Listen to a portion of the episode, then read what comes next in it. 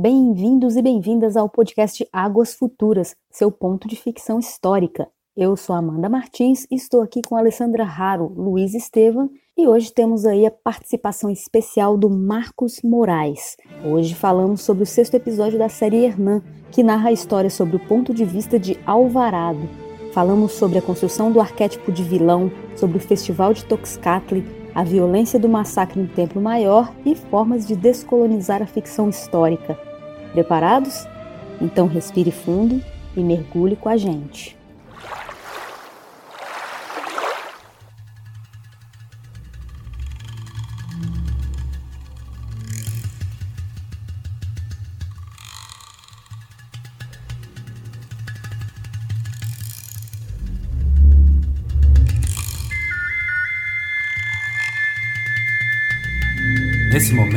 Quando todo mundo estava se divertindo na festa, quando todo mundo já estava dançando, quando todo mundo já estava cantando, quando canção se ligava a canção e músicas rugiam como ondas, naquele exato momento os espanhóis decidiram matar pessoas. Eles vieram para dentro do pátio armados para a batalha. Eles vieram para fechar as saídas, os degraus, as entradas para o pátio, o portão da águia no menor palácio, o portão do Canestalk o portão da cobra dos espelhos. E depois de tê-los fechado, ninguém poderia sair por lugar algum. Depois de fazerem isso, entraram no pátio sagrado para matar pessoas. Eles vieram a pé, carregando espadas e escudos de madeira e metal. Imediatamente eles cercaram aqueles que estavam dançando, depois correram para o local onde os tambores estavam sendo tocados. Eles atacaram o homem que estava tocando e deceparam seus dois braços. Então eles cortaram sua cabeça com tanta força que ela voou, caindo bem longe. Nesse momento, eles passaram a atacar todas as pessoas, esfaqueando-as, lançando-as e ferindo-as com suas espadas. Eles atingiram alguns por trás, que caíram instantaneamente no chão, com suas entranhas penduradas caindo de seus corpos. Eles deceparam as cabeças de alguns e esmagaram as cabeças de outros em pequenos pedaços. Eles atingiram outros nos ombros e arrancaram os braços do corpo. Eles atingiram alguns nas coxas e outros nas panturrilhas. Eles cortaram outros no abdômen e suas entranhas caíram sobre a terra. Alguns até correram em vão, mas suas entranhas se derramaram enquanto corriam. Eles pareciam tropeçar nas próprias entranhas. Ansiosos para fugir, não encontraram lugar algum onde ir. Quando pessoas do lado de fora do pátio sagrado souberam do massacre, começaram a gritar: Guerreiros, mexicas, venham aqui rapidamente. Venham aqui com todos os braços, lanças e escudos. Nossos capitães foram assassinados, nossos guerreiros foram mortos. Então se ouviu um rugido, gritos, pessoas chorando enquanto batiam as palmas das mãos contra os lábios. Rapidamente os capitães se reuniram, como se planejado com antecedência, e carregaram suas lanças e escudos. Então a batalha começou. Miguel León Portilla, The Broken Spears, The Aztec Account of the Conquest of Mexico.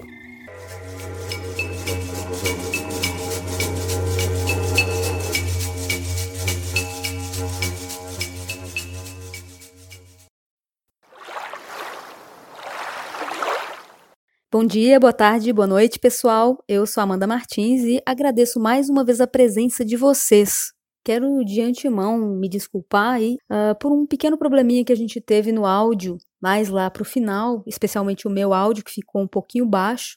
Tentamos recuperar no Skype, mas não conseguimos. Então eu tive que usar um outro áudio, né? Enfim, mas dá para ouvir perfeitamente. Acho que não vai ser um grande problema não, tá certo? Mas eu agradeço aí de antemão a compreensão de vocês. Estamos tentando melhorar, mas nosso equipamento ainda não é muito profissional, então de vez em quando a gente vai dar umas dessas. Espero que vocês entendam. É isso aí. Bom, dando seguimento então a mais um podcast, eu apresento a vocês a Ale Raro, que é professora da Academia Internacional de Cinema. Tudo bom, Ale? Bom dia, Amanda. Bom dia, pessoal. É, agradeço mais uma vez estar aqui com vocês hoje e bora bater um papo aí. Se aproxegue. E hoje nós estamos aqui também com o professor Luiz Estevam de Oliveira Fernandes, professor de História da América da Universidade Federal de Ouro Preto. Boa tarde.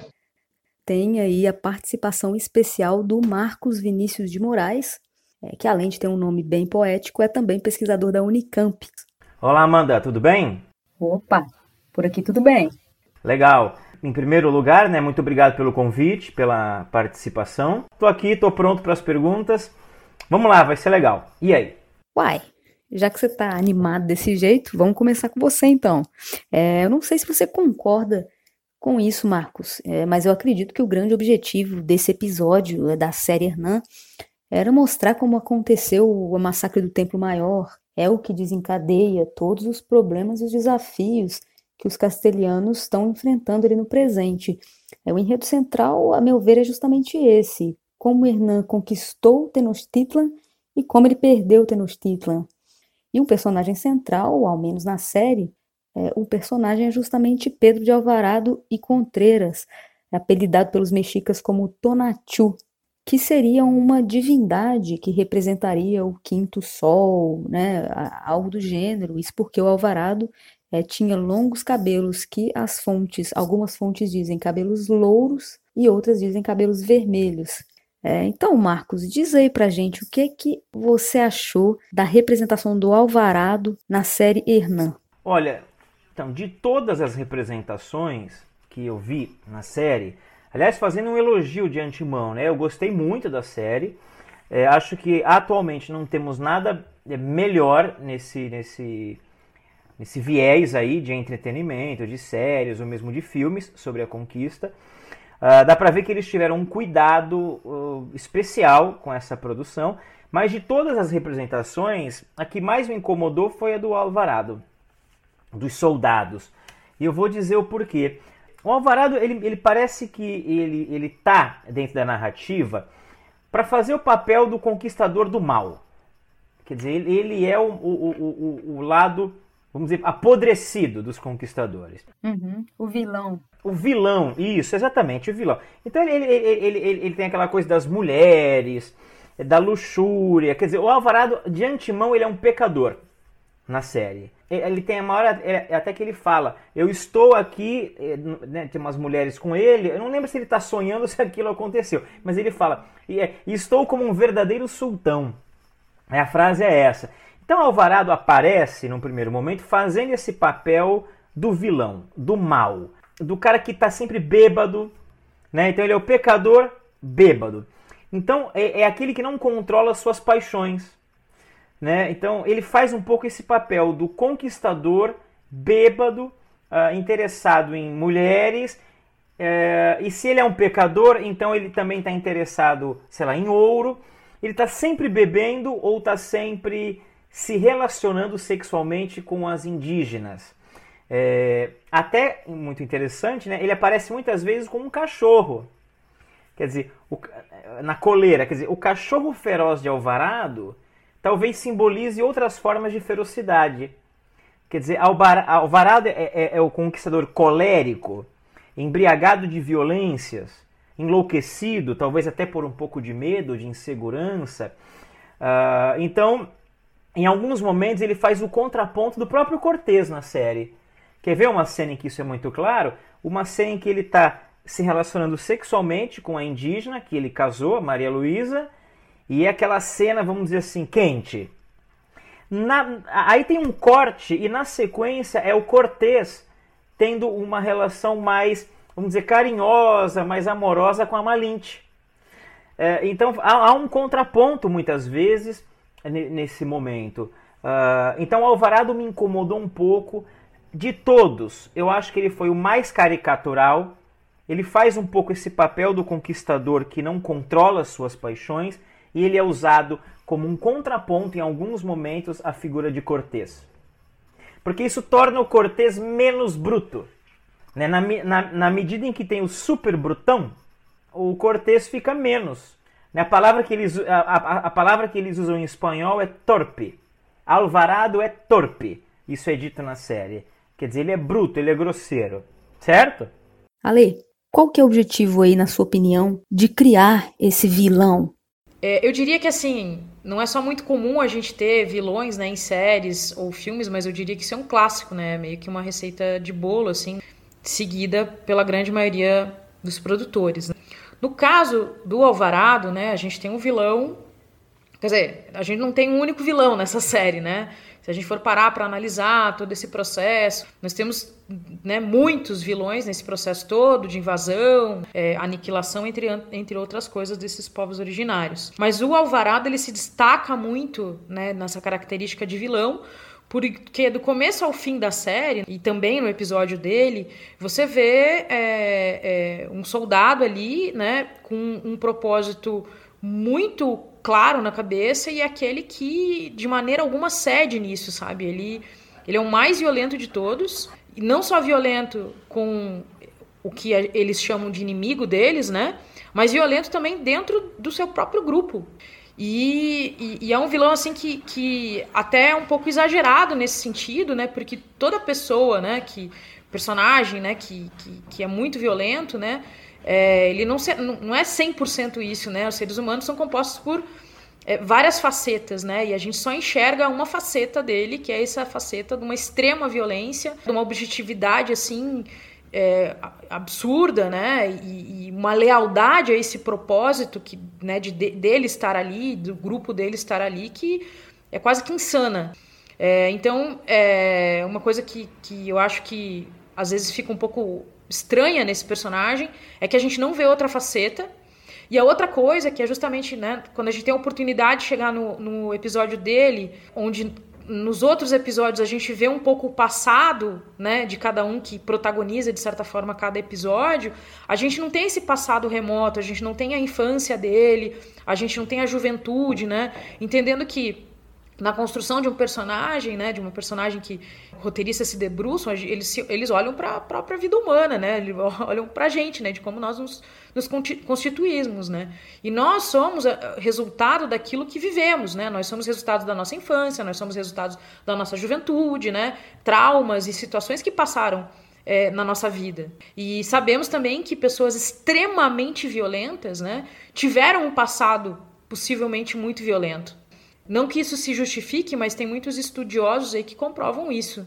E a gente não tem essa oportunidade. Então, de certa forma, faz com que é, o Alvarado, apesar de ser um personagem extremamente importante, né, porque ele vira trampolim para muitos outros personagens nesse processo narrativo, né, até outros que não são necessariamente vilões, mas fica estranho nesse sentido da gente não ter a oportunidade de, de entender um pouco mais esse soldado ultra violento, né, de, do porquê que ele é assim, né? Entender um pouco mais ser humano. Assim como nós temos a oportunidade em outros episódios, onde outros personagens são, digamos, os protagonistas, que a gente vai, vai conhecendo um pouco do passado deles, né? E aí a gente não tem isso acontecendo na série. Pois é, gente. E agora finalmente chega o Festival de Toxcatli. É, desde o primeiro episódio que a gente já sabe que esse festival tinha sido uma espécie de linha divisora, é, um divisor de águas mesmo, nas relações entre os espanhóis e os astecas, né? E o Moctezuma e o Hernán, né? Enfim.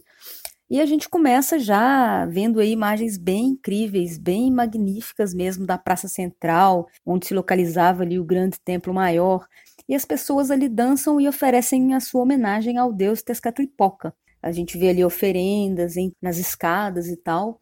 E a primeira imagem que a gente vê é, nesse conjunto de cenas é de um homem, é um homem mesmo, né, de carne e osso, diante ali daquelas caveiras, com o corpo pintado de negro e algumas linhas azuis assim nos braços e na perna. E eu andei pesquisando algumas imagens desse deus e percebi que ele era muitas vezes representado dessa forma nas pinturas é, antigas, sabe? Com o corpo negro, um rosto é, que parece um rosto de uma caveira.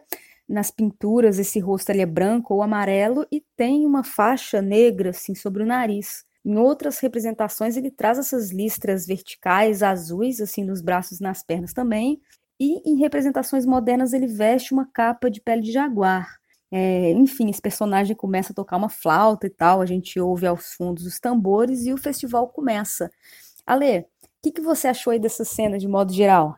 Dá para ver que tem toda uma preocupação de, da construção narrativa dessas cenas, da construção técnica e da construção estética, né? É, mesmo porque é uma cena muito importante dentro do processo todo da série, né?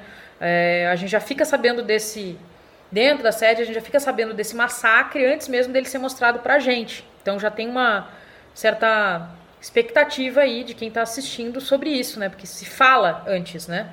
E daí, é, nesse momento, a gente vai ver exatamente o que aconteceu, né? É, primeiro, eu acho de extrema importância que a série mostre esse massacre, né? É uma, são cenas muito violentas, é, não em demasia, porque eu já vi outros filmes né, e séries com cenas muito mais violentas de massacre, mas é, eu acho que é importante entender o que aconteceu, como aconteceu, e tem todo um, uma, um processo de construção aí, né? Narrativa, técnica e estética. Tudo começa com um plano um pouco para trás, um plano bem geral, assim, né? Onde você vê toda aquela ilha, né? E você vê aquela cidade enorme, né? Que você vê que, obviamente, é populosa, poderosa, né? E daí vai se caminhando para o massacre, né? E tudo mais. O Alvorado descobre que é, eles, mesmo ele tendo proibido, né? A, a, a, a festa, né? Que culmina em sacrifício, é, ela vai acontecendo e daí ele sai enfurecido, né? solicitando que todos, todos os é, soldados ataquem e tudo mais, né? Você tem todo um processo de cenas muito violentas, né? Você vê ali, independente de quem seja, são homens, mulheres, crianças, velhos, né? São, são aniquilados simplesmente, né? Tem um momento ali bastante interessante desse processo de construção que é quando eles começam, eles né, aniquilam todas aquelas pessoas, né? Tipo, vão matando geral mesmo, independente de estarem armadas ou não, de estarem ali numa posição de inocentes ou não, eles começam a fazer a subida da escada, né, para chegar no topo do templo. E aí a gente vê um, um plano detalhe, né, desse, de, de, que você vê pernas, né, do, desse soldado subindo, do alvarado subindo, e você vê na escada vários alimentos, né, várias, vários é, objetos, é, peles de animais e tudo mais, onde ele passa por tudo isso até chegar lá, né ver se é, é, é, muito interessante isso tá ali, né? Para quem conhece um pouco sabe que isso são oferendas para esses deuses deles, né? E que isso tem uma importância muito grande, isso é uma coisa sagrada, né? É, para esses povos, né? E tudo mais. É só uma pena que durante o processo da série, não que isso tivesse que ser mostrado um pouco mais a fundo nesse exato momento, mas em nenhum outro momento da série é mostrada essa questão do sagrado. Aquilo é sagrado. Quando você tem uma Nossa Senhora, por exemplo, uma imagem de uma Nossa Senhora, nós, nós né, quando eu estou dizendo nós, somos né, a gente que não, que não tem tantas informações sobre esses povos originários lá do México, muito menos dos nossos aqui no Brasil. Quando a gente olha para uma Nossa Senhora, nós sabemos o quão sagrado é aquela imagem para aqueles que são católicos, cristãos, né, entre outras coisas. Né? Quando você vê, é, por exemplo, um altar, né? Esse código, né? Porque eu tô querendo dizer, isso é um código, né? Esse, eu, eu, eu sei descodificar esse código, né? Enquanto, né? Brasileira, né? Entre outras coisas, dentro dos meus conhecimentos que não são muito grandes, né? Digamos assim, em povos originários. Só que quando a maioria das pessoas que não conhece, né, por causa desse apagamento que a gente vem falando, e vê esses alimentos no chão, esses objetos, peles de animais, né, não, quem não tem conhecimento um pouquinho ali, né, profundo, não vai entender o que é isso. E aquilo é o sagrado, né? Seria, né, mais ou menos esse paralelo, né? É interessante que exista ali, porque, enfim, é, é verossímil, né? Possivelmente é assim que acontecia. Mas é uma pena que durante o processo da série não se explica um pouco mais sobre isso, para que as pessoas consigam descodificar e entendam a importância que isso tem para esses povos. Daí, enfim, você tem o processo de subida deles até o alto. Lá segue-se o massacre, né? É, é, e termina com uma cena, é, não só massacre, mas eles pegam né, aquela, aquela, aquela escultura né, que representa possivelmente o deus deles, né, que é absolutamente sagrado também, né, aquilo acho que até dá para entender né, que é sagrado, e daí eles jogam né, escada abaixo, destruindo tudo isso, né, destruindo é, a cultura, destruindo as pessoas, destruindo as crenças, destruindo aquilo que é sagrado, e termina numa cena que é bastante interessante, que é uma cena aérea de cima, né, do topo, né, mostrando Alvarado ali no topo daquele templo, que é, é provavelmente o lugar mais importante para esse povo, né, ali meio que absoluto nesse processo todo. Ao fundo você vê uma parte da cidade mostrando essa grandiosidade e esse cara que vai lá conquista entre aspas, né, através da força do assassinato, né, tortura de dezenas e dezenas, centenas de pessoas, ele tá ali, né, absoluto no topo daquilo tudo, né? No topo daquela, daquela civilização, né, dominando tudo aquilo, né, que é o grande objetivo do grupo deles, né, de justamente dominar através da força, né, é, e de certa forma, né, como ele se autoafirma ali, né, que ele, ele fala e viva Nossa Senhora, né, e ele traz essa questão da religião dele, né, como suprema, né, e ali ele está como supremo e ali a crença dele está como suprema, né? Através da, da morte, né? Da, do assassinato de todas essas pessoas. Então é uma cena bastante interessante, né? Que é, um, é do alto, né? Você vê ele ali meio que soberano, é, supremo perante tudo aquilo, né? Através desse massacre horrendo que foi o que aconteceu. É, para falar a verdade, eu acho que eu senti falta, assim, na série inteira. É, passou episódio após episódio e eu não consegui entender nada ou quase nada sobre a noção de sagrado ou, ou de sacrifício que os astecas tinham, sabe? Então, assim, mesmo fazendo uma pesquisa, né, eu ve, como eu disse, você também comentou, Ale, a gente vê ali um longo tapete de pele de jaguar naquelas escadarias, e imagino eu vários objetos personalizados que fariam referências a esse deus, que está associado a uma gama de conceitos, né? Eu, eu sei que ele está associado ao céu e aos ventos noturnos, aos furacões, à terra, à obsidiana, é, à adivinhação, ao jaguar, à guerra, ao conflito, né? Mas enfim, como? Associado como? Isso que falta, né? E na série, é, tipo, esses sacrifícios e tal, esse sagrado, ele é sempre mostrado, ou quase sempre, como sinônimo de violência, de barbárie e tal. Raramente a gente tem alguns momentos em que isso é quebrado, né? Mas também não explica muito. Por exemplo, quando Montezuma diz que ele não pode impedir o sacrifício, ele não pode impedir o, o, festival, até porque o homem que vai ser sacrificado, é, que é esse homem, uma das pessoas pelo menos, né, que é esse homem é, pintado de, de negro e tal, se preparou o ano inteiro para isso e que ele considera oferecer a sua vida uma honra. É, e de fato esse homem, é, né, Luiz, quando ele é acossado pelo alvarado lá no alto do templo maior, ele acaba preferindo tirar a sua própria vida do que passar para o lado espanhol. É, tem alguma metáfora aí, Luiz? Você poderia nos dizer aí mais sobre esses caras que aparecem no festival?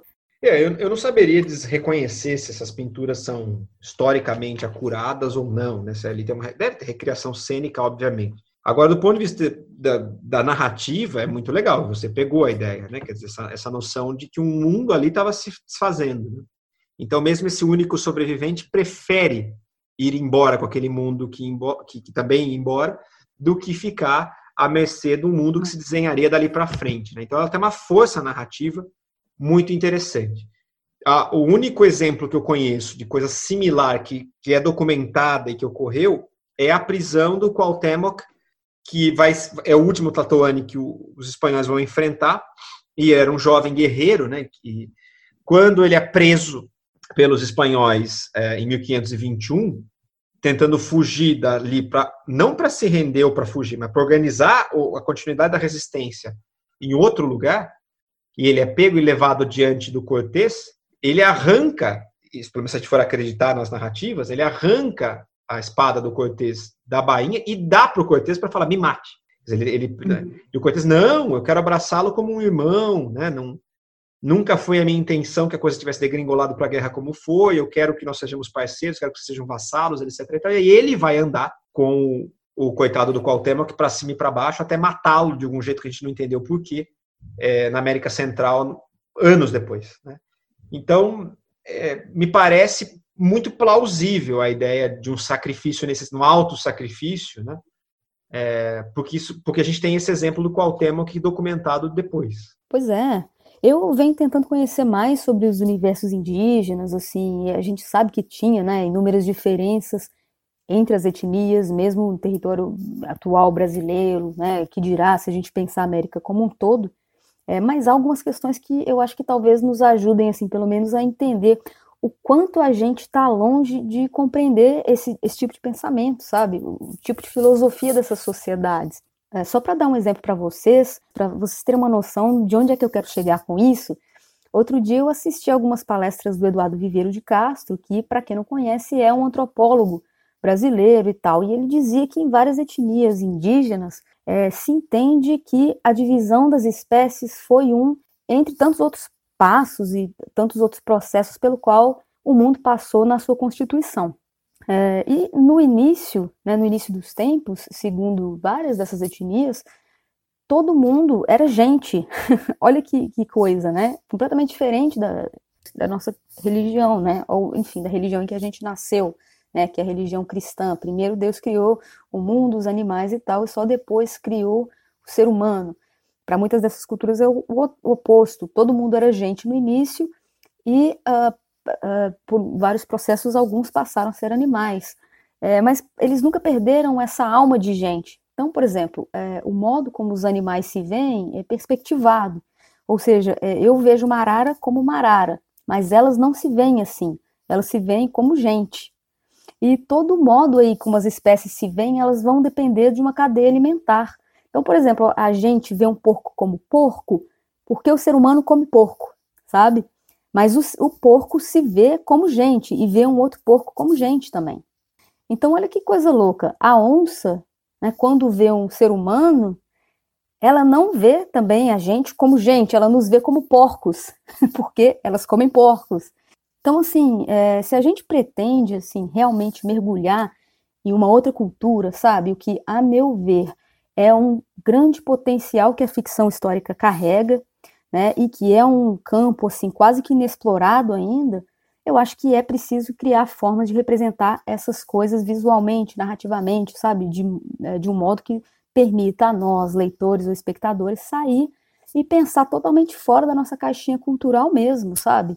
É, e, e, permitir que a gente faça essa viagem sem ter que ter no final ali uma lição moral.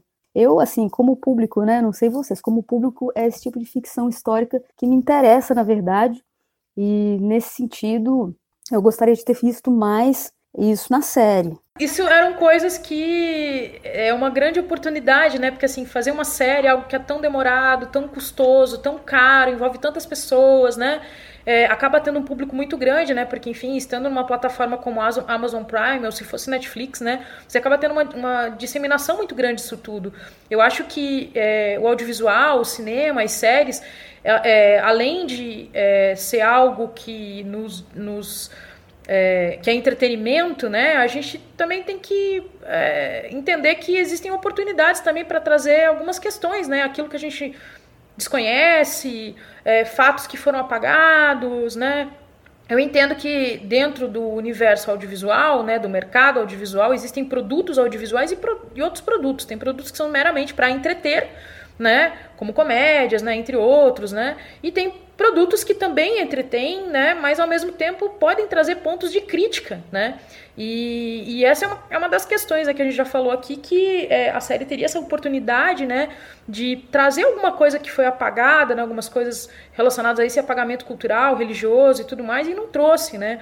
É, por exemplo, quem estuda um pouco de xamanismo, como você bem falou aí, né, é, se entende o mundo de uma forma holística, tudo está interligado, né? A natureza está interligada com a vida dos indígenas, assim como a vida dos animais, assim como o rio, assim como as ervas que são sagradas, assim como as oferendas que são feitas para para os deuses, né, deles, entre outras coisas. Tudo isso está interligado, né? E a, o, o, o, que vem né, da Europa coloniza né, e tudo mais e traz esse imperialismo cultural, né, não só econômico político, mas também acaba vindo também esse processo de é, ter uma cultura que, que é imposta, né, faz com que a gente se desconecte desse, desse todo, né, é, e a gente não compreenda esse processo de interligação e tudo mais, né? A vida nas cidades também afasta, nos afasta muito desse processo da ligação com a natureza e, e essa compreensão holística, né? Nós vemos aí muitas pessoas né, indo na contramão, buscando um pensamento holístico, né, buscando é, é, várias outras saídas para uma vida urbana, né, mas ainda tentando se voltar a esse conhecimento ancestral. E a gente tem que entender que os nossos ancestrais, é, eles estavam ligados a isso. Né? Tem até, até dando referência a um outro podcast aqui, que eu não sei se vocês já, já escutaram o podcast do, do Emicida, que chama Amarelo Prisma. Ele fala bastante disso, sobre ancestralidade, né? principalmente é, de pessoas que são afrodescendentes, né? De como que isso funcionava, né? Tipo, o, o, o, não só o processo religioso, mas também o processo de se cuidar, né? O processo da medicina, entre tantas outras coisas. No caso de Hernan especificamente, a gente tem esses elementos, como a pele de jaguar, como os alimentos que ali estavam, né? Tem muita coisa feita por milho, né? O milho é sagrado, não só para os mexicanos, mas se você for ver é, é sagrado para várias, é, é, vários indígenas, por exemplo, os guaranis que estão aqui no Brasil também têm o milho como sagrado, também têm os animais como sagrados, porque é, eles acreditam na questão da reencarnação e a tua reencarnação ela não necessariamente é humana, por vezes você reencarna como um animal. E por isso também existe todo esse processo de respeito porque faz parte da natureza toda, né? Você tem a representação ali, sim. É uma cena onde você vê na escada, né? Tá claro ali, né? Mas que código é esse? O que significa aquilo? O que significa aquela pele de jaguar? Qual é a profundidade que existe? Né? Aquilo é um mero objeto de enfeite que tá ali, né? Como uma cortina, né? É, é Bordeaux, que os, os, europeus utilizam de veludo muito, né? Na, na, quando você vai visitar palácios e tudo mais, tem lá uma cortina Bordeaux, ok, beleza, né? Tem representações, você tem Nossa Senhora, você tem várias coisas que a gente consegue descodificar. Mas é, se, não, se, se as, as séries também não puderem tipo, é, é, pensar nessa oportunidade, por quê? Eu, na minha opinião, a Hernan traz pontos de crítica, tão claros todos esses pontos de crítica. Tanto é que você, enquanto espectador ou espectadora, você tá lá assistindo, vendo vários personagens, por vezes você fica com ódio né, mortal de Hernan, você vê o Alvarado lá matando pessoas e você fica, né, é, é, é sabe, tipo, é uma cena super violenta, sabe, fala, meu Deus, o que foi isso, né? Isso faz as pessoas refletirem de qualquer forma, né? Quando você vê esse cara matando, mandando os soldados matarem Todas as pessoas que estavam completamente desarmadas, dentro da prática religiosa deles, dentro do, do, do, do dia a dia ali que acontecia, né? Você vê o horror disso tudo. E tá, traz pontos de críticas. Então, por que, né? Não trazer um ponto de crítica um pouco maior, no sentido de não só crítica, mas de conhecimento, né? Então, né, de novo, assim, repito aqui, eu espero que na temporada 2 eles tragam um pouco mais disso, porque é uma grande oportunidade, é uma série que, enfim, está sendo bastante vista, né? E imagino que os espectadores e espectadores estejam esperando aí pela segunda temporada e que isso seja é, assim melhorado ou até mesmo corrigido nessa segunda temporada. É, eu acho que beleza, né? A crítica ela me interessa cada vez menos assim. Claro que ela é importante, é, mas para mim interessa muito mais mostrar e tentar mostrar essa alteridade para que as pessoas entendam, né? Para que as pessoas conheçam, porque acho que hoje em dia a gente precisa cada vez mais assim de alternativas, sabe? Sem dúvida. Hoje nós não temos espanhóis aniquilando povos, aniquilando, né, e tudo mais. Nós temos um processo capitalista aniquilando vidas, aniquilando a natureza, aniquilando culturas, aniquilando povos indígenas, assassinando pessoas negras, né? Isso é já há muito tempo. Só que a gente chegou num ponto agora, né? É, ainda mais dentro do processo de pandemia, né, onde você tem o capitalismo forças econômicas, forças políticas, né, é, aniquilando absolutamente tudo, né. É lógico que isso tudo já existia, não foi na pandemia que começou a acontecer, né? Isso tudo já existia, tudo que está acontecendo agora não é nada novo, isso sempre aconteceu, só que está, é, né, por várias é, mecanismos que nós temos de comunicação aí, né, redes sociais, WhatsApp, entre tantas outras coisas, a gente consegue se comunicar muito mais rápido e as informações chegam, né? E já que estamos aí vendo tudo, esse horror acontecendo e, e, e, até nos muitas pessoas tentando se articular, entre outras coisas, né? É só olhar para o passado, né? Eu acho que é, algumas coisas estão voltando, né? Esse apagamento, esse aniquilamento, ele está acontecendo novamente, de outras formas, por outros protagonistas, por outras forças, né? Mas ele está acontecendo, assim, esse, esse massacre que a gente vê ali, é, ele é representativo, né? E a gente, infelizmente, está vendo esse massacre em vários âmbitos, né? Então, é, é um processo, assim, acho que nós temos que parar para pensar, parar para nos articular, né? Para é, começar a mover mudanças, né? É, dentro do nosso âmbito né, individual e mudanças para fora também, né? No coletivo, na política, entre outras coisas. É, eu acho que a série ela não precisava ter explicado tudo assim didaticamente, né, como é que uma coisa se dava ou outra e tal, mas a gente poderia sair da série pelo menos tendo uma consciência maior da nossa ignorância e ao invés disso a gente corre o risco de sair é, tendo o um sentimento oposto, né? Que, ah, graças a Deus que essas culturas foram destruídas, porque no fundo elas fazem sacrifício, elas são bárbaras.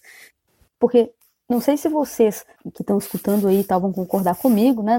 Não necessariamente tem que concordar, mas assim, que a gente vê é em geral um Hernan mais ou menos assim que um diplomata, é, né? Tem ali os seus momentos de violência e tal, mas ele meio que se arrepende. É, e é, do outro lado a gente vê dois tipos de violência. É, uma é essa violência quase que psicopata do Alvorado, é, e que acaba que fica parecendo assim, ah, esse massacre não foi a maluquice de um só homem, sabe? Ele não foi responsabilidade da Espanha, não foi re responsabilidade do rei, nem do seu representante oficial, que é o Hernan, foi uma ação isolada de um psicopata. É, e do outro lado, toda essa violência espanhola ela acaba meio que sendo justificada ali, porque tudo se justifica para acabar com a cultura bárbara dos sacrifícios humanos, daquelas sociedades e tal. Sim, eu acho que na série, né, eu tenho uma crítica à série, quer dizer, algumas críticas, né, e uma delas, que é a que mais sobressalta aos meus olhos, assim, é a forma como os sacrifícios são feitos, né, acontecem, né, nessa narrativa, e até cenas de canibalismo, né, é, assim como você, nós vemos ali, né, é, a história né, da, da, do lado espanhol, com certo detalhamento, né, entendendo que a compreensão da, da do, né, desses povos, do, da, da, de povos da Europa, né, é, a gente conhece bem e bastante, e entendendo que conhecemos muito pouco a história, a cultura, a religião né, desses povos originários, é, entendendo que somos muito ignorantes, porque mesmo porque houve um grande apagamento disso tudo, né? Então a gente tem primeiro a supremacia é, europeia, né, que traz todo o conhecimento, né, e, e, e nós, né, aqui América, né, em geral, nós somos muito influenciados por essa cultura, né, desde sempre, desde a, dessa invasão deles, isso é, isso é imposto, né, e faz parte da nossa cultura, né, de certa forma. Nós temos esse apagamento né, desses povos e, e, e, e também é, por ser uma, uma imposição europeia, obviamente a gente sabe muito pouco. E daí a série se debruça muito, assim, é, muito vaga, de uma forma muito vaga, quando nós temos cenas de sacrifícios e cenas de canibalismo, né? E parece, e fica meio que a violência pela violência, só que a gente tem que entender que está ligado a uma religião milenar desses povos, né? Que a gente tem, sabe, muito pouco ou talvez até quase absolutamente nada.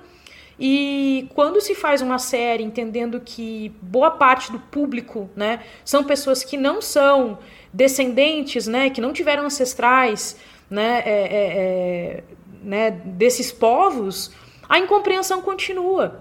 E eu acho que a oportunidade de uma série dessa é justamente a gente é, tentar melhorar esses, esses, esses ecos que temos, né, esses vazios de conhecimento, né? Então, é, até por exemplo, quando tem cenas com é, o que, o que se com ervas medicinais que traz né, processos aparentemente de alucinação, mas na verdade são conexões com, com o mundo espiritual né, deles e tudo mais também sempre é muito ralo, né? Então eu fiquei assim particularmente insatisfeita nesses pontos porque existia bastante tempo que nem é um longa na metragem, né?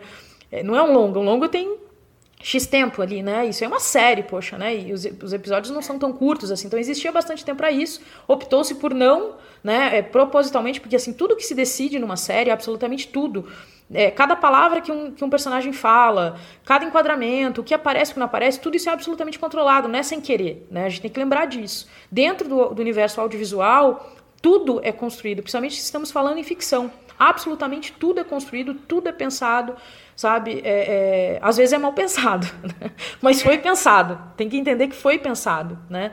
Então é uma coisa que eu acho que houve essa é, aconteceu essa oportunidade e a gente tem vários filmes por aí, né, afora que falam desse, desses universos. Quando eu estou falando de filme, eu estou falando de longa-metragem e que conseguem sim é, adentrar um pouco mais e trazer mais informações sobre esses universos religiosos, culturais, né, é, é espirituais desses povos que é, infelizmente a série não trouxe, né? E daí fica meio que talvez a violência pela violência, né? A gente olha para algumas coisas e acha um horror, né? E que, né? É, parece que é, parece que fica o de sempre, né?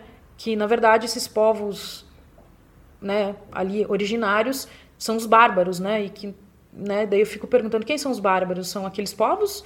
Ou é o povo que veio, atravessou o mar, invadiu, matou, aniquilou e apagou? Uhum, sim, sim.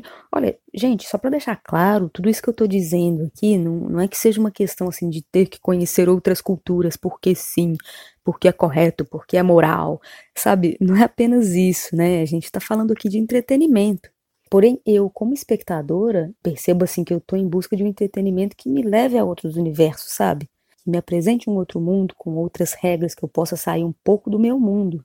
É, eu acredito que há um anseio por isso, inclusive, hoje em dia, sabe? A gente vê, é muito claro que a fantasia e a ficção científica é, é são gêneros assim que estão é, muito em voga hoje em dia. Ambos esses gêneros têm uma relação com o ser humano, né? Geralmente você tem um universo humano que dialoga com o universo mágico e eles estão é, bombando porque as pessoas estão abertas e talvez, é, penso eu, até meio carentes de ser levadas até onde a imaginação delas é talvez pobre demais para ir né? E eu me incluo entre essas pessoas, sabe? Essas pessoas que querem ser surpreendidas por modos de pensar que sejam diferentes, por um universo que tenha regras diferentes, né? Que transgridam, vamos dizer assim, a nossa mesmice diária.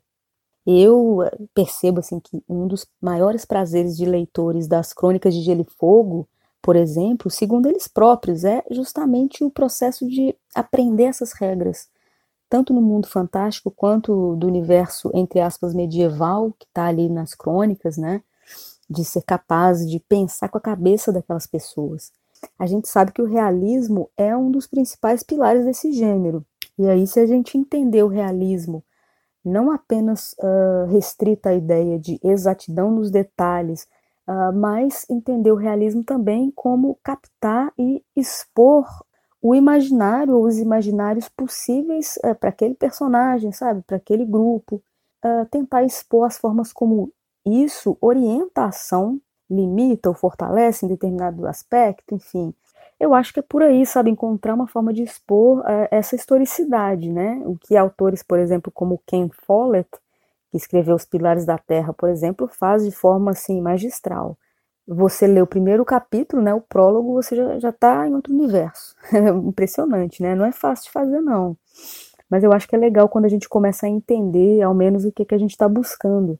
E sem dúvida que fazer o podcast, é, que ter assistido essa série e tal, dialogar aqui com vocês, é, realmente está deixando cada vez mais claro para mim o que é que eu entendo por ficção histórica e o que, que eu busco, sabe, o que, que eu gostaria de fazer sabe, adentrar a fundo outra cultura, né, que ela apareça não apenas como cenário, mas como se ela fosse um país estrangeiro mesmo, né, que a gente tem que descobrir as regras, que a gente tem que aos poucos ir compreendendo aquele modo de pensar e se adaptando até o momento em que a gente está plenamente integrado aquilo.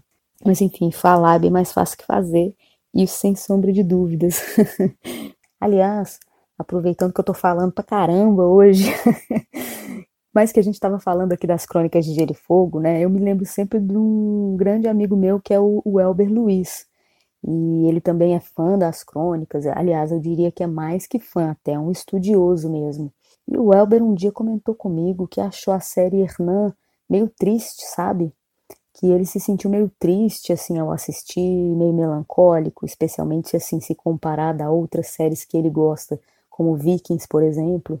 E daí eu fiquei pensando naquilo que ele me disse, né? E me lembrei de que eu também tive essa sensação.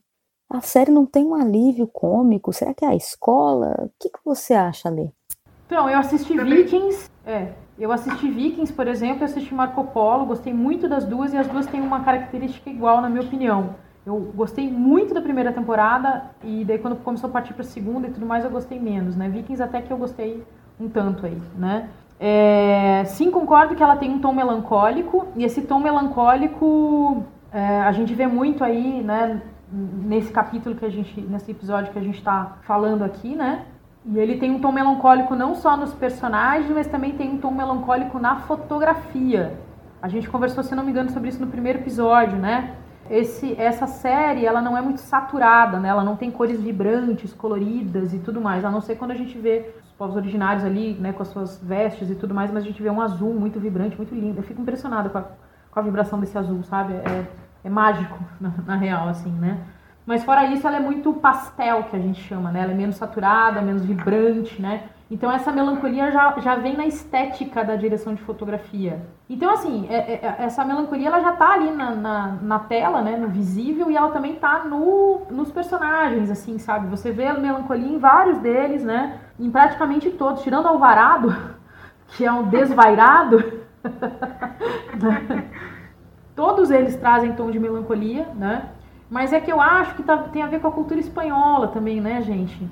A cultura espanhola é muito é, vibrante, por um lado, muito passional, né? Mas ao mesmo tempo, a cultura espanhola tem uma melancolia que vem do fado, né? Eu tô falando do espanhol mesmo, né?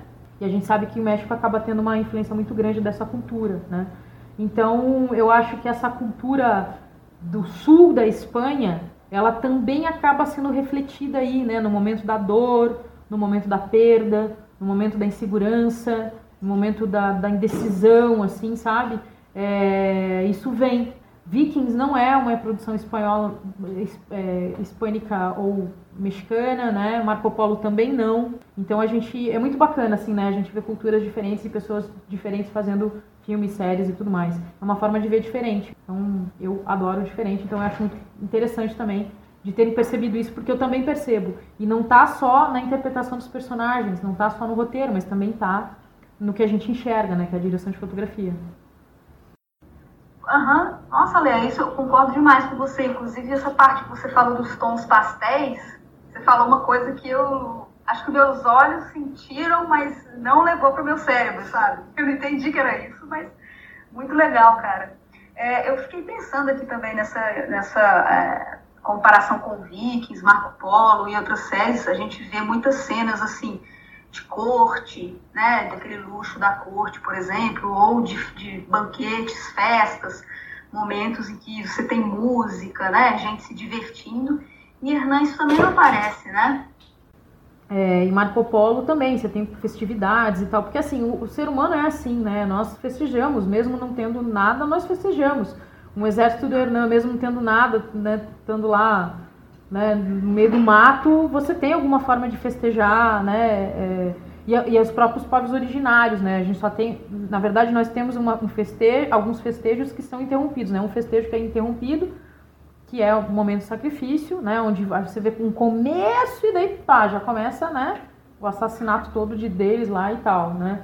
Realmente, é, o Elber até né, que fez essa, essa colocação, eu acho muito bem, né, uma, uma colocação muito bem feita, porque é, isso tá na fotografia, isso tá nos tons pastéis que você falou, ah, meus olhos viram, mas não foi pro meu cérebro. Foi pro seu cérebro, sim, porque isso é uma mensagem subliminar, né, o cinema ele trabalha com muita coisa subliminar, que não é tão direta, né? Por exemplo, a novela é melodrama, o melodrama ele é muito mais direto, né? Tudo se fala, tudo tá na boca do ator e tal. No cinema, na, nas séries de TV, não necessariamente, né? Não precisa seguir essa, essa linha, né? Então, tudo que está dentro do quadro, as cores, os relevos, os objetos, né? As pessoas, os figurantes, tudo isso é composto de uma forma subliminar para que traga essas sensações, né? Então, essa melancolia sim está ali, né? É, e é isso, não, não há comemoração de absolutamente nada, né? A única comemoração que vai, vai acontecer e que a gente vê fração de segundo, assim, foi muito pouco tempo que você vê acontecendo e você não vê o todo, né? Tanto é que até quando eu via o início daquele festejo, do sacrifício, eu já comecei a abrir o olho e falar, nossa, que incrível aquilo, eu queria ver mais, assim, sabe? Porque é muito belo, né? A forma como eles se vestem, né? Tem alguns que se vestem como aves, né? Entre tantas outras coisas, eu, eu tava assim, nossa, sabe, enchendo os olhos, de repente começa a matança toda, acaba com tudo. E que pena, né? É... Eu gostaria particularmente de ver um pouco mais dessas festas deles, assim, sabe? De novo, eu conheço muitas, eu, eu conheço festividades espanholas, né? Eu acho que talvez a maioria dos ouvintes aqui também conheçam, né? Eu conheço pouquíssimo desse, desses povos originários, desses indígenas. Eu queria muito ver, né? E também talvez se deixasse um pouco a série um pouquinho mais suave, né? Mas enfim, são opções de caminhos, né? É. É, mas mostra essa questão da melancolia, porque, enfim, é uma tragédia absurda, né? Na verdade não é uma tragédia, né? É um assassinato grande, invasão, entre tantas outras coisas, que é, não, não acho ruim não ter essa parte, né? Mas me faltou isso, assim, sabe? Tanto é que te, quando me deram um pouquinho de. Ah, ok, agora você vai poder ver um pouco o que é a cultura desses caras, eu fiquei ali, nossa, olha que incrível aquele cara dançando. Pá, já veio uma espadada, acabou com tudo e já era. é. O cara, tem um diretor, agora eu não lembro o nome, cara, mas que ele falava assim. É, você pode dar a pessoa mil motivos para chorar, mas você tem que dar a ela, essa pessoa, por misericórdia, um momentinho para ela rir. Importante, pra, né? Pra dar uma, uma equilibrada, né? Acho importante porque isso faz parte da nossa vida, né? Ainda mais na nossa cultura aqui, né? a gente sobrevive o que a gente sobrevive porque a gente tem muito bom humor, né? É, então, às vezes o riso, né, o, o momentos de felicidade, assim, e tal, é bom. E quando você vê um momento de felicidade do outro, um momento de festejo do outro, também isso te energiza também de alguma forma. E eu queria muito ver, mesmo, né, festividade, festividades, né, comemorações que, enfim, poderiam ter ali, né. É, gente, toda cultura tem lá seus veneninhos, né? O que, que esse povo bebia? Qual era o álcool né, que eles consumiam? Como é que fazia isso? Esse tipo de coisa. Exato, nos vikings você vê muito, assim, você vê os caras bebem pra caramba, eles sempre se encontram, estão bebendo, e daí tem toda uma articulação em cima daquilo, como que eles se comportam, assim. Eu gostei muito de Vikings, assim, achei muito incrível, né? E, é, e, e também é uma série que respeita muito a parte religiosa, respeita muito essa parte né, de, de, de, desses deuses dele, né? Por exemplo, Odin, né? Eu aprendi tanto sobre Odin, né? Um deus tão poderoso, tão, tão sabe, tão importante para eles, assim, sabe, tão e um deus tão antigo, né? É um deus muito antigo, assim. É, então, assim, eu aprendi pra caramba nessa série. Eu acho que, assim, por um mundo com séries que façam a gente aprender. Marco Polo também aprendi pra caramba com Khan, assim, sabe? Eu, eu conhecia um pouco a história, eu gostava já e tal.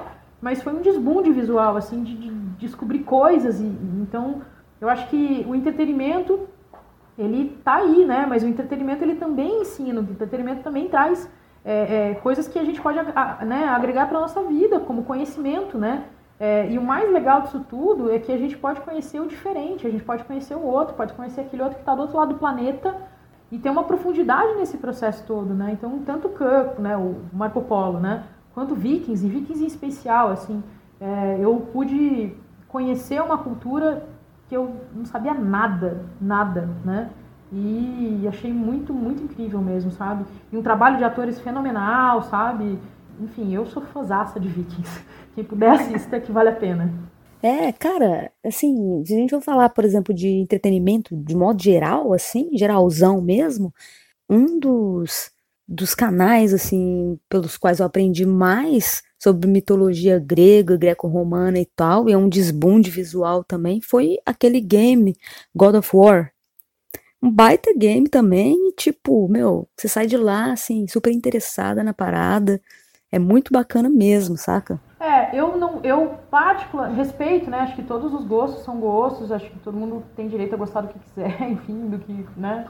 Mas eu não, não curto tanto o entretenimento pelo entretenimento, que ele não traz nenhum tipo de, de ensinamento, não traz nenhum tipo de, sabe, de informação diferente, um, um, ponto de vista diferente, uma história diferente, ou então um viés diferente. Todo mundo contou desse jeito, né?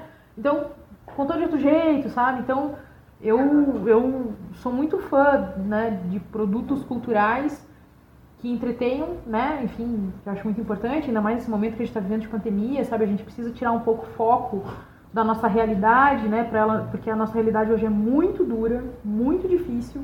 Então a gente precisa de escape mesmo, né? É, mas se pudesse um Skype, um Skype, um escape, né? Que, que também agregue coisas pra gente, que a gente traga alguns conhecimentos e tal, poxa, a gente vai, né, a cada filme, a cada série que a gente vai vendo, a gente vai sabendo mais coisas, né? Então, é. eu acho isso muito legal. Uhum. Quanto mais a gente sabe, mais a gente quer saber, né? Exato. Percebe que a gente não sabe. Isso é legal também. Eu mesma começo a pesquisar um monte de coisa, depois que eu assisto um episódio de uma coisa ou outra. Aprender é um exercício de humildade, porque quanto mais a gente aprende, a gente sabe que sabe pouco, né? Que não sabe é. quase nada e que tem muita coisa a ser conhecida. Então, é, é um exercício de humildade também, a gente lembrar que nós né? É, é, somos seres humanos, aí a gente está no processo de aprendizado, né? E é isso, aprendizado é até o dia que a gente não puder mais aprender.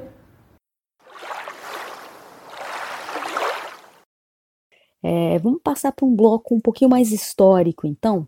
E eu gostaria de começar aí perguntando para o Luiz sobre como é que fica a conjuntura aí nesse fim de episódio, né? A gente percebe ali que é, o Moctezuma morreu, o Hernan está casado com a filha dele, mas já não se sabe mais se isso significa algo ou não, e ele tenta nomear o filho do Moctezuma como o novo Tlatoani. Mas o irmão, né, o Cuiatlauac, não aceita. Como é que eram essas leis de herança do posto de Tlatoani? É, o cargo não é necessariamente hereditário assim, né? Quer dizer, passar de pai para filho, até porque é, normalmente esses, esses é, soberanos tinham muitas concubinas, né, e muitos filhos. E aí vai. Mas é, ele é um. Nessa época, ele transita na família, por assim dizer. Né? Agora, o interessante é perceber a estratégia do Cortês, que é colocar no lugar uh, mais alto uh, de chefia alguém que fosse fiel ou mais fácil de ser manipulável por ele. É essa a estratégia.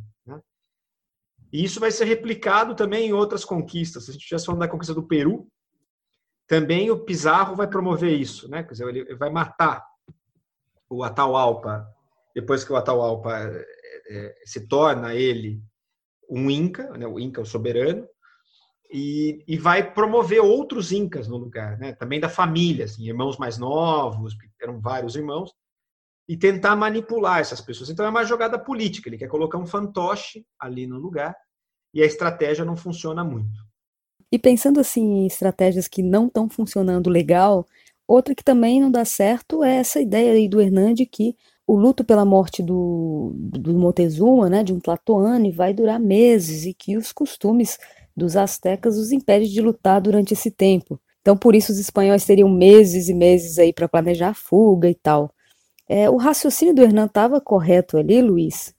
Sim, é, tem alguma lógica, né? Quer dizer, o, as, as, celebrações, o luto, por assim dizer, é, em função da morte, mas também da escolha de um próximo, isso tudo é muito lento, né? Porque envolve, de novo, tem a ver com a cosmogonia azteca, envolve um processo de reconfiguração do universo em função é, daquela nova liderança, ao mesmo tempo uma despedida da anterior.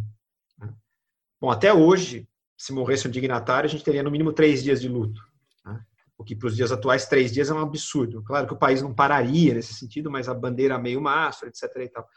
Então ele sabe que ele tem uma janela de oportunidade ali para tentar fugir, o que também mostra que ele sabe que a situação está fora de controle né?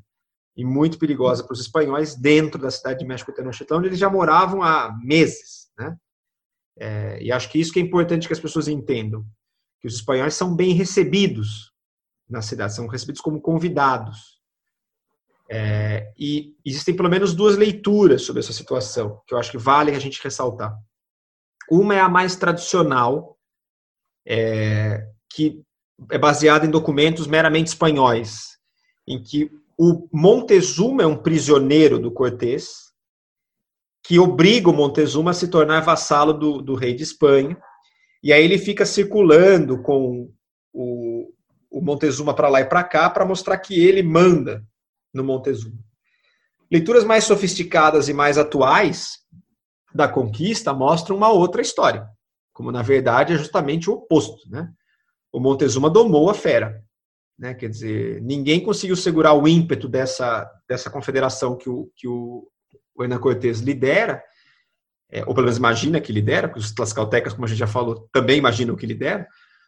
É, e agora eles estão há meses com as armas depostas, estão andando como amigos. Né? Então é uma hábil manipulação durante meses, é, em que no fundo ele está sondando as forças, está reconhecendo exatamente quem são, quem que dá para confiar, o que, que não dá, quais são as reais intenções, que história é essa de um rei que mora em outro lugar.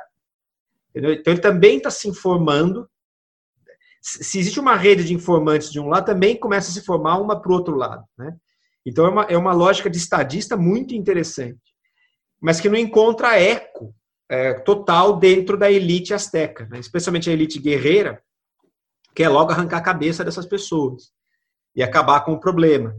E o que se supõe é que o Montezuma, é, em vez de um covarde, é como ele sempre foi retratado, ele tivesse pensando assim: peraí, é preciso entender bem se a gente arrancar essa cabeça, se não vem duas depois, né? Do que, uhum. que a gente está lidando se esses acordos. O que, o que significa ser vassalo do rei da Espanha? O que significa ser rei? O que é Espanha? O que significa ser vassalo? Então, qualquer coisa que eu fale é, pode me colocar numa situação em que eu consigo domar a fera. Então, essa é uma leitura mais interessante, mais atual, mais refinada do que estavam fazendo ali. Então, a morte do Montezuma, é, ela põe a perder um aliado, entre aspas, do Cortés, ou alguém que para os astecas estava conseguindo do ponto de vista mais diplomático, entender a, a, a ação. Né? É, mas agora essa elite guerreira já está com a faca no dente e quer agora sangue. Né? Só que ela só vai declarar essa guerra abertamente passado esse período, entre aspas, de luta. É, é isso o contexto que, que a série está retratando nesse momento. E aqui vamos nos encaminhando para o final do episódio 6 do nosso podcast. Deixo aqui meu agradecimento à nossa parceira HH Magazine. Convido a todos a conhecer nosso site aguasfuturas.com.br, a nos seguir nas redes sociais no arroba afuturas no Twitter e Facebook. Deixo um abraço também ao Marcos Mitre, que emprestou sua voz às narrações sobre o massacre do Festival de Toxcatli. Um beijo também para o Ravi Belardi, responsável pelo material de divulgação do nosso podcast. Luiz, Ale e Marcos, muito obrigada pela presença de vocês. Espero vê-los de novo em breve. E, por favor, deixe os seus recados, suas arrobas, seus contatos. O que eu estou desenvolvendo no momento com muito gosto, assim, é uma pesquisa sobre é, os lugares fantásticos da América, né, o chamado pensamento do maravilhoso. Então, eu estou pesquisando sobre Eldorado, o País da Canela, a Cidade dos Césares, esses locais que é, mobilizaram o imaginário dos europeus é, na busca de, de, riquezas e coisas é, muito sonhadas aqui. E do qual a conquista do México se torna um marco muito importante, porque quando os europeus descobrem que algo como a cidade do México existia e era rica desse jeito, óbvio que Eldorado poderia existir, né? Ele, ele acabou de ser conquistado, na verdade. E depois descobre o Império Inca. Então, um terceiro reino, um quarto reino pode existir logo ali na, na outra esquina. É muito possível e provável. Essa tem sido a minha menina dos olhos no momento. Mas sobre a conquista, quem quiser ler alguma coisa que eu já escrevi, certamente vai encontrar no Google e reunido num site chamado academia.edu. É só procurar ali pelo meu nome e tem vários textos que eu escrevi sobre a conquista. Tá certo. Obrigada, Luiz. Eu que agradeço. Até a próxima.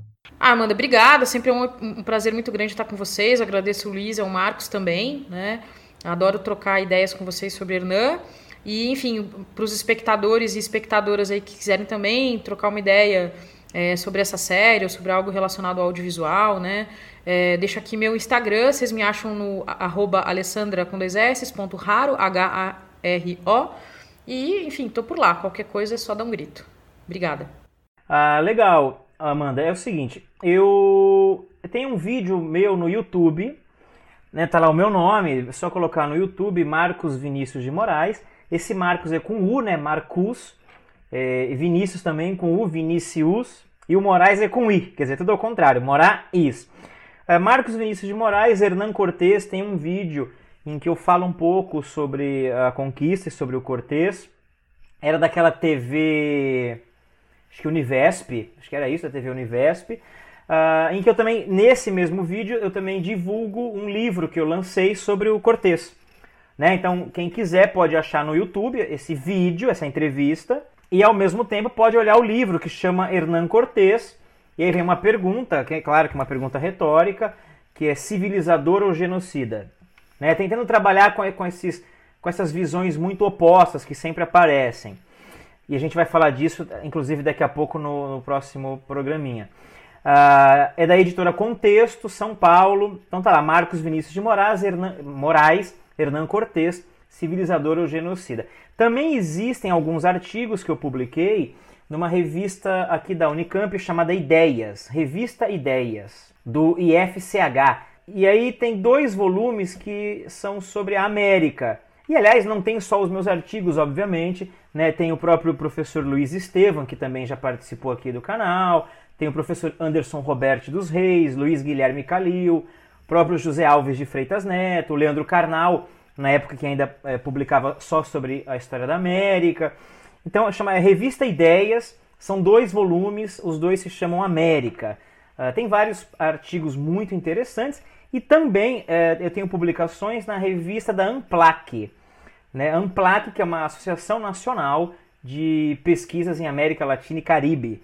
Também se colocar meu nome lá, Marcos Vinícius de Moraes Amplac, vai achar alguma coisinha uh, interessante. Isso aí, gente. Muitíssimo obrigada. E se vocês quiserem conhecer o meu trabalho como escritora, tem um capítulo disponível no nosso site e outro no wattpad.com/águas futuras.